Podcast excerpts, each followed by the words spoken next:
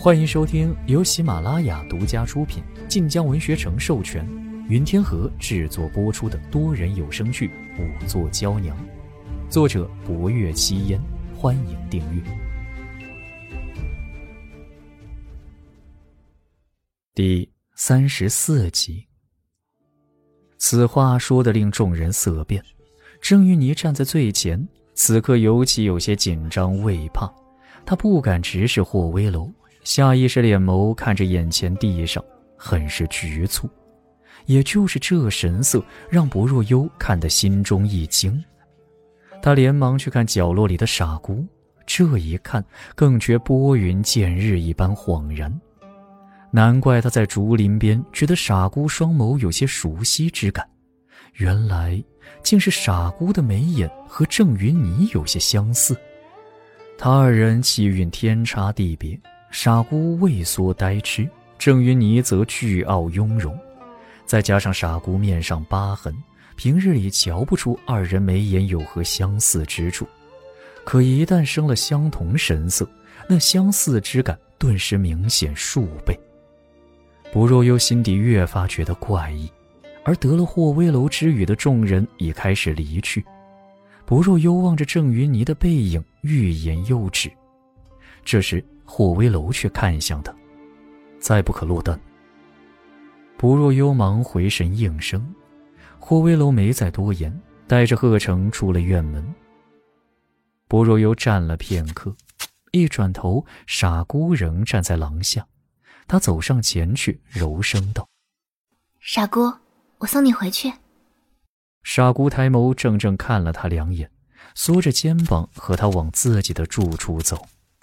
他并非真傻，只是较常人反应更慢罢了。这一路上，不若幽未再发问。离了众人，傻姑已放松了一分。待到了他住处，果然如绣衣时所言那般，厢房极小，一应物品一眼扫尽。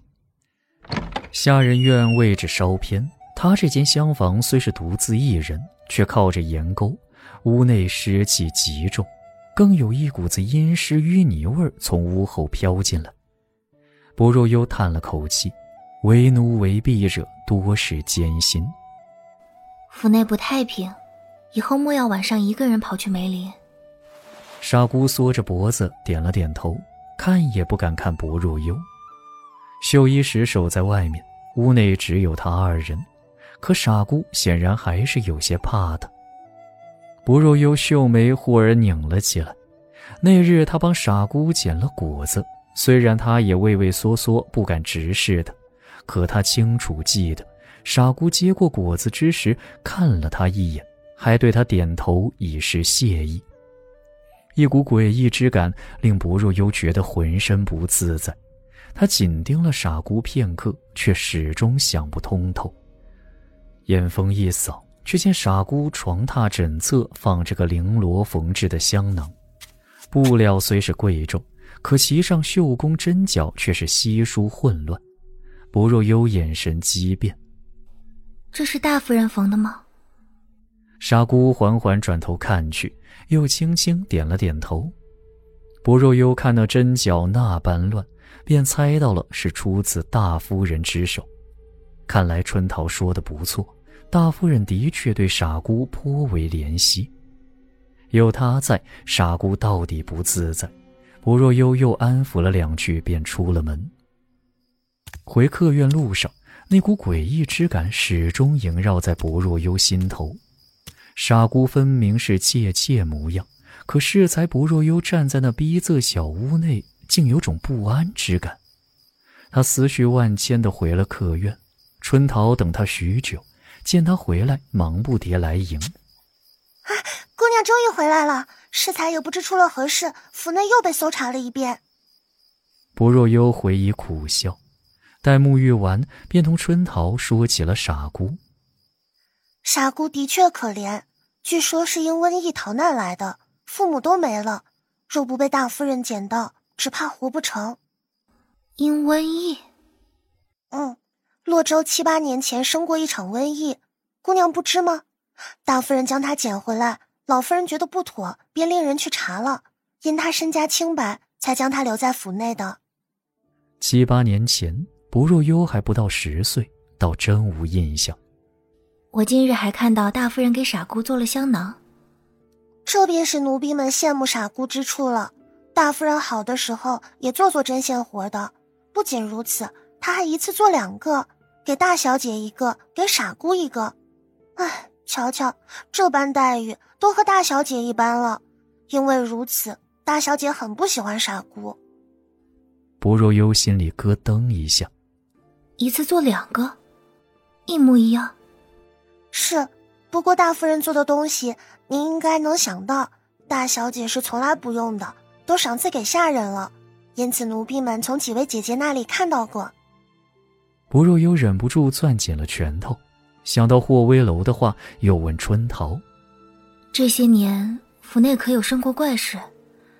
例如，几位主子？”是否遇过险事？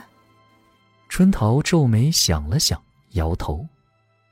嗯，奴婢入府才两年，倒是没听说哪位主子遇险，生病倒是偶尔有之。说着，春桃忽而眼前一亮。哎，不过奴婢听嬷嬷们说过以前的事，要说哪位主子最多灾多难，便是大小姐最多灾多难了。她五六岁上生过一次大病。好似患了癔症一般，病还没好，又差点掉进府内一处荷塘里去。那时侯爷还在，当下便命人将荷塘填了。春桃皱眉想了想，据说还差点被火烧，被火烧。春桃面露迟疑。嗯，很久之前的事了，似是过年时的乱子。说此事的嬷嬷也说的不清不楚的。奴婢都不确定真假。见春桃想不出，不若幽也不再追问。春桃转而说起其他人生病之事了。不若幽听来并未觉出疑窦，只是想到生在郑云霓身上的事端，总觉得怪异。那是许多年前的事儿了。若那时凶手已经动手，难道连个几岁的小娃娃都谋害不成？而傻姑眉眼偏偏与郑云霓相似，大夫人虽是患有疯病，却偏对傻姑怜爱有加。若将傻姑当做了郑云霓，可他二人除却眉眼相似之外，脸型轮廓却又大不一样。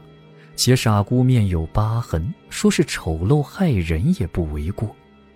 万般思绪搅在薄若幽心头，临睡之前，薄若幽道。明早你陪我去看看当年大小姐掉下荷塘之地吧。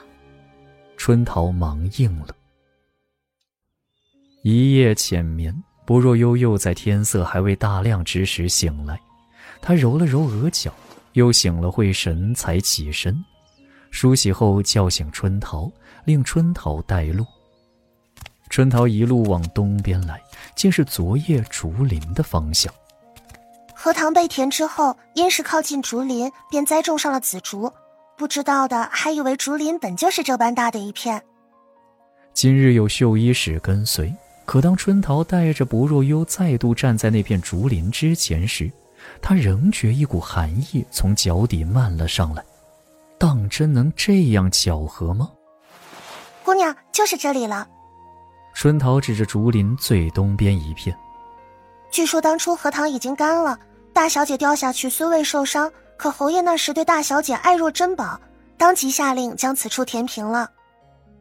薄若幽蹙眉，大小姐当年才六岁，又得了病，应当被好好看着的，怎掉了进去？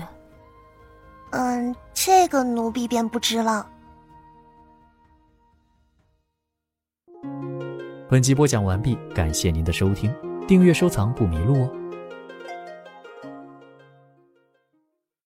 感谢您的收听，去运用商店下载 Patreon 运用城市，在首页搜索海量有声书，或点击下方链接听更多小说等内容。